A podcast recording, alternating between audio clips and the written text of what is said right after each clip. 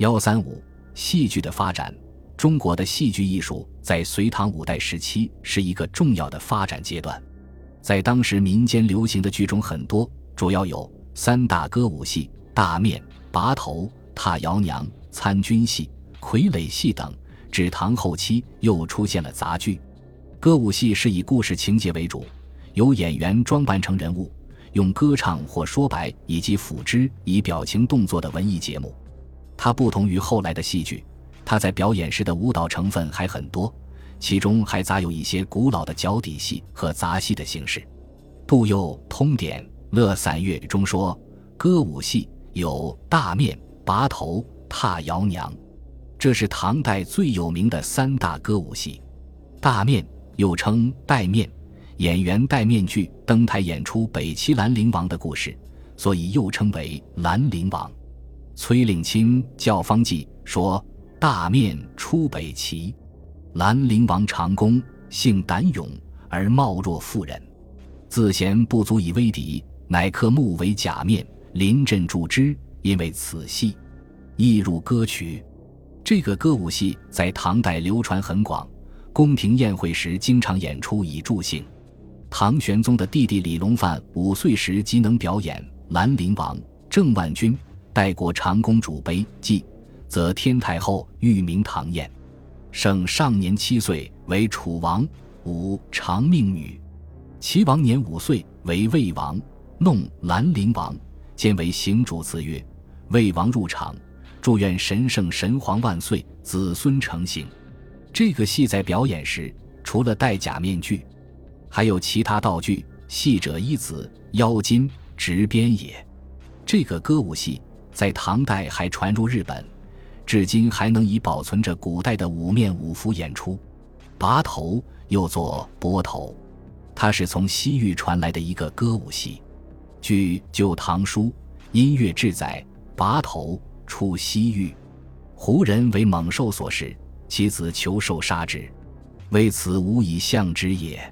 他初传来时，似乎是表现人与兽搏斗的舞蹈故事，在长期的发展中，故事情节有所改变，表演也由单纯的舞蹈逐渐发展成为有歌有舞的歌舞戏节目。《乐府杂录·古架部》说：“波头，昔有人父为虎所伤。”遂上山寻其父尸，山有八折，故取有八叠。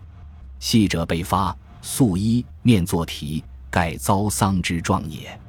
故事情节有表现人与兽搏斗的场面，发展成为表现上山巡抚师所经历的种种磨难，其中大概就包括与虎相遇而搏斗的场面。其有歌有舞，以表现遭丧而心情痛苦的场面，是显而易见的。这个歌舞戏在唐代也很流行，出现了像蓉儿这样的表演大师，连李中小儿也可以模仿其情状而嬉戏。张祜蓉儿拨头诗云：“争走金车吃养牛，笑声为是说千秋。两边饺子杨门里，有学蓉儿弄波头。”这个节目在唐代可谓妇孺皆知，家喻户晓了。踏摇娘是一出具有现实主义意义的歌舞戏。崔令钦《教坊记》载，北齐有人姓苏，泡鼻食不是，而自号为郎中，嗜饮酗酒，每醉折殴其妻。妻贤悲，宿于林里，时人弄之。丈夫祝福人衣，徐行入场，行歌每一叠，傍人齐声和之允。踏摇何来？踏摇娘苦何来？以其且不且歌，故谓之踏摇。以其称冤，故言苦；及其夫至，则作殴斗之状，以为笑乐。今则妇人为之，虽不呼郎中，但云阿叔子。调弄又加点库，全时就旨，或呼为谭荣娘。这出戏揭露了当时普遍存在的男女不平等现象，控诉了黑暗的不合理社会，产生了巨大的反响。苏武奴妻张四娘就是一位善歌舞。美姿色，能演踏摇娘的著名表演艺术家，这出戏在民间经常演出，引起人们的极大共鸣。常飞跃咏谭荣娘诗云：“举手整花钿，翻身无锦言。马为行处匝，人压看场圆。歌要齐声和，情叫细语传。不知心大小，容得许多怜。这出戏有完整的故事情节，有歌有舞，且有说白及表情动作，有规定的情景场次，出现了旦、末、丑三个角色，已具有后代戏剧的雏形。参军戏源于秦汉时的排忧表演，类似于滑稽戏。它最初是描写一个赃官遭幽灵戏弄的故事。《乐府杂录》排忧载，开元中黄帆绰。张野胡弄参军，使自后汉馆逃令施丹，丹有赃犯，和帝息其财免罪。美宴乐，即令衣白加衫，命幽灵戏弄辱之。经年乃放，后为参军误也。开元中有李仙鹤善此戏，明皇特授韶州同正参军以识其路，是以陆鸿渐撰词韶州参军，盖由此也。后来故事内容有所变化，出现了许多属于参军戏形式的节目和杰出的表演艺术家。武宗朝有曹叔度、刘泉水、咸淡最妙。咸通以来，即有范传康、上官唐清、吕敬谦等三人，冯骥高义其次也。弄贾妇人，大中以来有孙乾范、刘丽萍，今有郭外春、孙有雄。弄婆罗。大中初有康迈、李百奎、石宝山，其中最著名、最具战斗力的是义宗朝的表演艺术家李可基所表演的三教论衡。他把嘲弄的矛头直指被统治者尊奉为三教圣人的释迦如来、太上老君、孔子。参军戏诙谐幽默、妙趣横生，深受群众喜爱。李商隐教儿诗有：“忽复学参军，暗生唤苍胡。”薛能、无姬诗也有：“此月杨花出似雪，女儿闲管弄参军。”连小孩、女儿都能够模仿参军戏而嬉戏，可见参军戏在当时是极为流行的。傀儡戏又称哭泪子或傀儡子，即现代所说的木偶戏。传统的傀儡戏是作为丧葬祭献之戏。据《封氏文献记》卷四载。代宗时，太原节度使新镐京葬日，诸道节度使争以傀儡戏道祭。范阳的祭盘最大，刻木为尉迟鄂公突厥斗江之象，机关动作不异于生。祭器灵车遇过，使者请曰：“对数未尽，有停车设向羽汉高祖会鸿门之象，良久乃毕。催牒者皆手拨布幕收哭关系，事毕。”孝子陈宇御使人，祭盘大好，赏马良匹。像这种道祭，实际上是一次傀儡戏汇演。不过，唐代傀儡戏主要还是作为宴享佳会娱乐项目而经常上演。熙宗时，成都节度使府频于使宅堂前弄傀儡子，军人百姓穿宅观看，亦无禁止。杜佑通典。乐散乐说，傀儡戏在唐代已经是屡试盛行。《乐府杂录》《傀儡子》记载了一位姓郭的民间表演傀儡戏艺人，发正突，善幽笑，屡里呼为郭郎。凡戏场必在排儿之首也。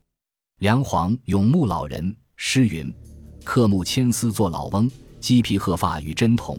须臾弄罢即无事，还似人生一梦中。”描写了提线木偶的表演情景，临淄牧人赋也叙述到：来同披地，举止而根底则无；动臂从绳，结舌而语言无有。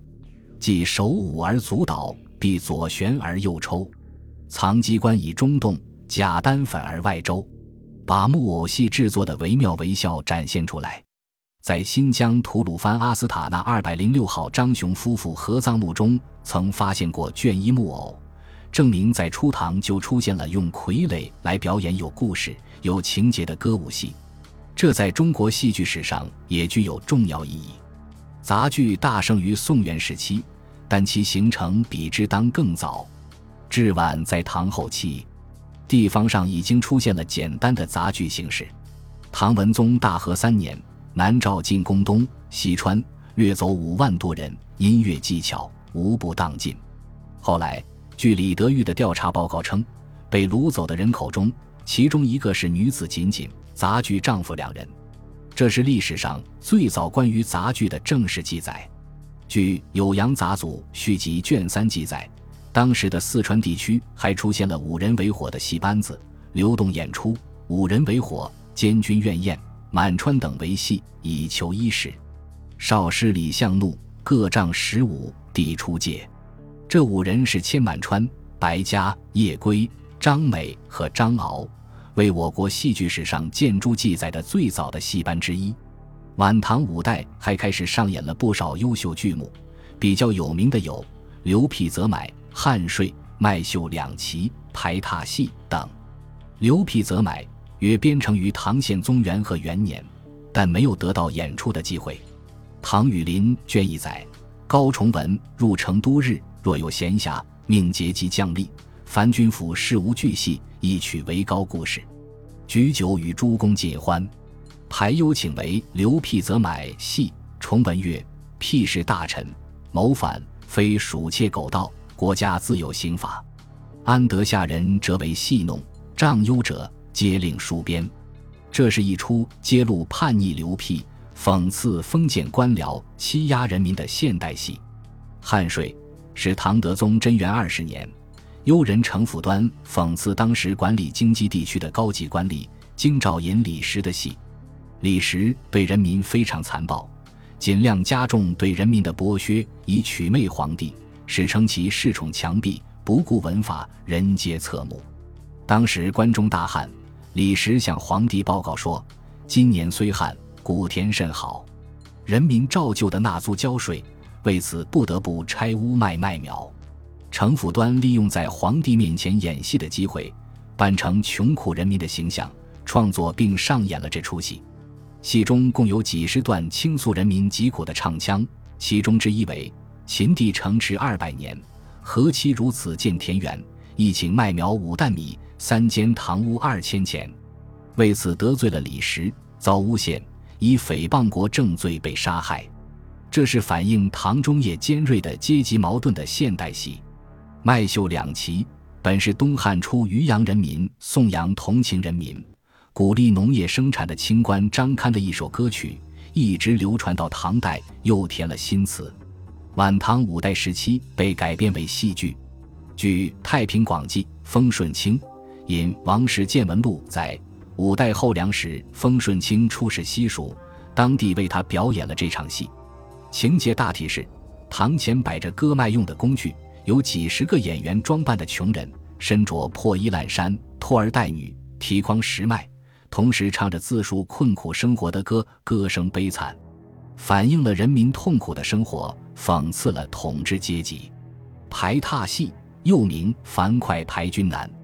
它是根据楚汉相争时鸿门宴的故事改编的，为了庆贺唐昭宗反正而上演，属于历史剧。据《唐会要·朱乐》载，光化四年正月，宴于保宁殿，上制曲，名曰《赞成功》。时延州雄义军使孙德昭等杀刘继术，帝反正，乃制曲以褒之，仍作樊哙排军南戏以乐焉。显然。这出戏是有一定的政治目的的，像这类戏剧一定还有不少，可惜没有流传下来。